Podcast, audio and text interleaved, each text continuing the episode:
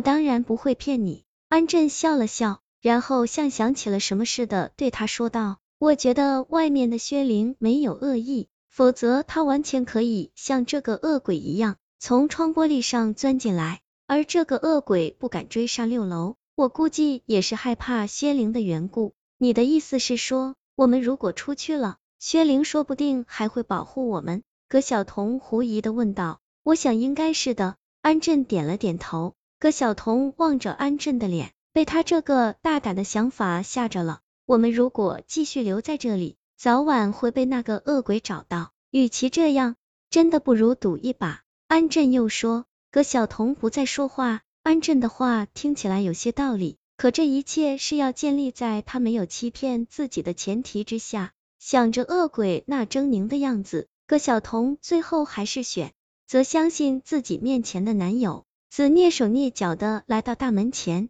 确定操场上没有任何人之后，这才轻轻的推开大门，走到了台阶上。葛晓彤紧靠着大门，偷偷的抬起头来，他看到薛灵依旧紧紧的贴在那扇窗玻璃上，薄如纸片的身体微微倾斜着，好像在对着地面上的自己微笑。只是那笑容真的很吓人。别管他，我们我们走。安震压低声音对葛晓彤说道，然后拉着她就向操场上大步走去。二人刚刚来到操场的中间地带，那扇教学楼大门的玻璃就发出一声清脆的响声，那个鬼影几乎无声的从里面钻了出来。不好，他追来了！葛晓彤惊慌的叫了一声，他的声音未落，忽然，原本紧贴在那扇窗玻璃上面的薛灵猛地发出一声凄。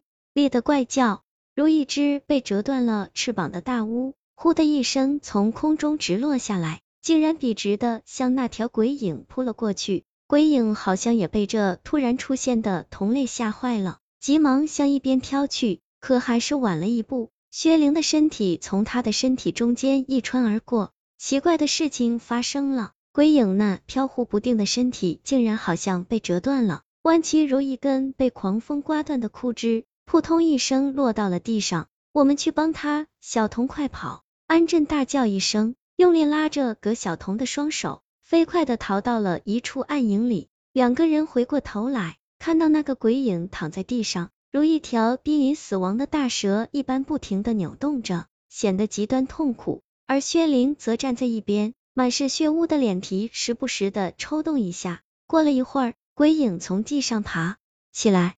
弯曲的身体在夜风中抖动着，不停的对薛灵摆着手，好像是在哀求薛灵放过自己。薛灵用手指着他，大声的说了几句什么。鬼影点点头，慢慢的伸展着身体，转眼间就变得十分巨大，最后竟然变成了一团足有一张桌子大小的黑雾。薛灵向后倒退了几步，缓缓的抬起手来，手掌心正对着黑雾。黑雾就像是被一股强大的吸力所吸引，骤然间缩成一条细细的丝线，向薛灵的手心处移动着。看来薛灵战胜了这个恶鬼，我们安全了。安震轻轻的舒了一口气，说道：“也许没有。”葛晓彤却仍然是一脸的紧张。鬼影那不断摇晃着的身体，仿佛隐含着一种看不见的危险。忽然，他焦急的喊了一声：“不好！”薛灵上当了，话音未落，那个鬼影的身体突然发生了变化，黑色的丝线紧紧的缠绕起来，形成了烂线般的一团，然后飞快的展开，如一张密不透风的大网，把薛灵罩在了里面。薛灵没有想到事情会突然起了变化，等他知道自己上当的时候，已经晚了。鬼影的身体如一条条细细的铁丝，把他死死的缠住了。薛灵不断的挣扎着，已经呈现出腐烂迹象的皮肉开始大块大块脱落下来，露出里面已经发黑的骨头，并开始腾起一团团白色的烟雾状的气体。随着气体的升起，他的身体竟然开始飞快的变淡。这这是怎么回事？安震吃惊的瞪大双眼。薛灵危险了。葛晓彤好像明白了什么，说道。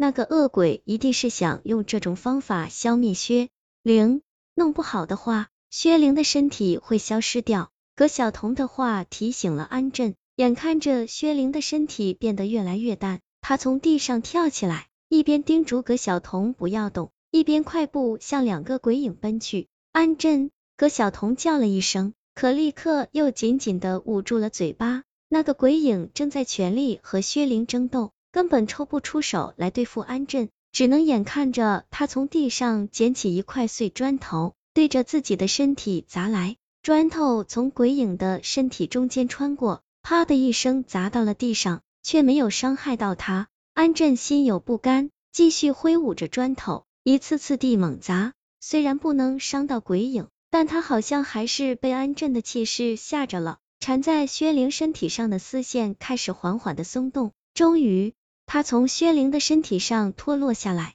一挣脱鬼影的束缚，薛灵就大叫一声跳了起来，双手抬起，手心处的皮肉竟然裂开了一条婴儿嘴般的裂口，很快就把精疲力尽的鬼影吸了进去。看到鬼影彻底消失了，安震一屁股坐到了地上，隐藏在暗处的葛晓彤。这时候也已经不再害怕，飞跑着来到了安震的面前，用力把他拉了起来。还没等二人发出声音，就听到一边的薛灵发出了一阵令人害怕的冷笑：“你的魂，谢谢你，终于成全了我。”薛灵的笑声在这漆黑的夜里，让人感到毛骨悚然。他用手指着安镇：“你还不知道吧？刚刚被我吸入了身体的鬼魂，其实是你自己的。你说什么？”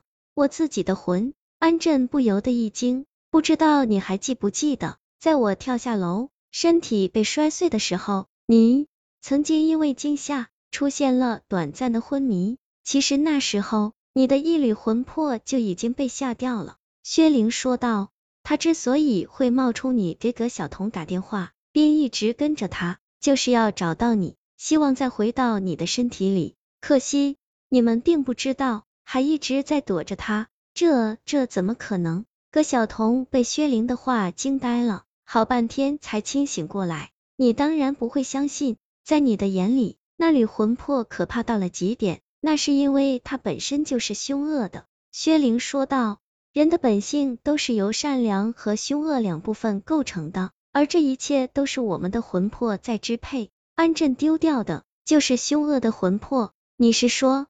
我现在其实是一个丢了一缕魂魄的半命人。安震低头看了看自己完完整整的身体，依旧难以相信。当然了，薛灵回答，你也不好好想想，如果你真的只是一个平常人，怎么可能那么轻松的爬上六楼？葛晓彤和安震对视了一眼，对薛灵的话仍然半信半疑。不管你们信不信，人和鬼都是有善有恶的，而恶鬼之所以会凶恶。就是因为他的魂魄本身就是凶恶的，所以我还真得要感谢你们。薛灵的话很冷，怎么听也不像有感激的成分。为了维持我的强大，我必须要不断的吸收人的魂魄。你们真的帮了我很大的忙，否则我已经被你的恶魂消灭了。葛晓彤和安震终于明白了，但一个更加令人担心的问题涌上了心头，那就是。现在的薛灵究竟是善良的还是凶恶的？我吞噬了你的恶魂，当然是凶恶的喽。薛灵继续冷笑着回答，然后不等二人说什么，没有了皮肉的身体就开始一步步地向二人逼近。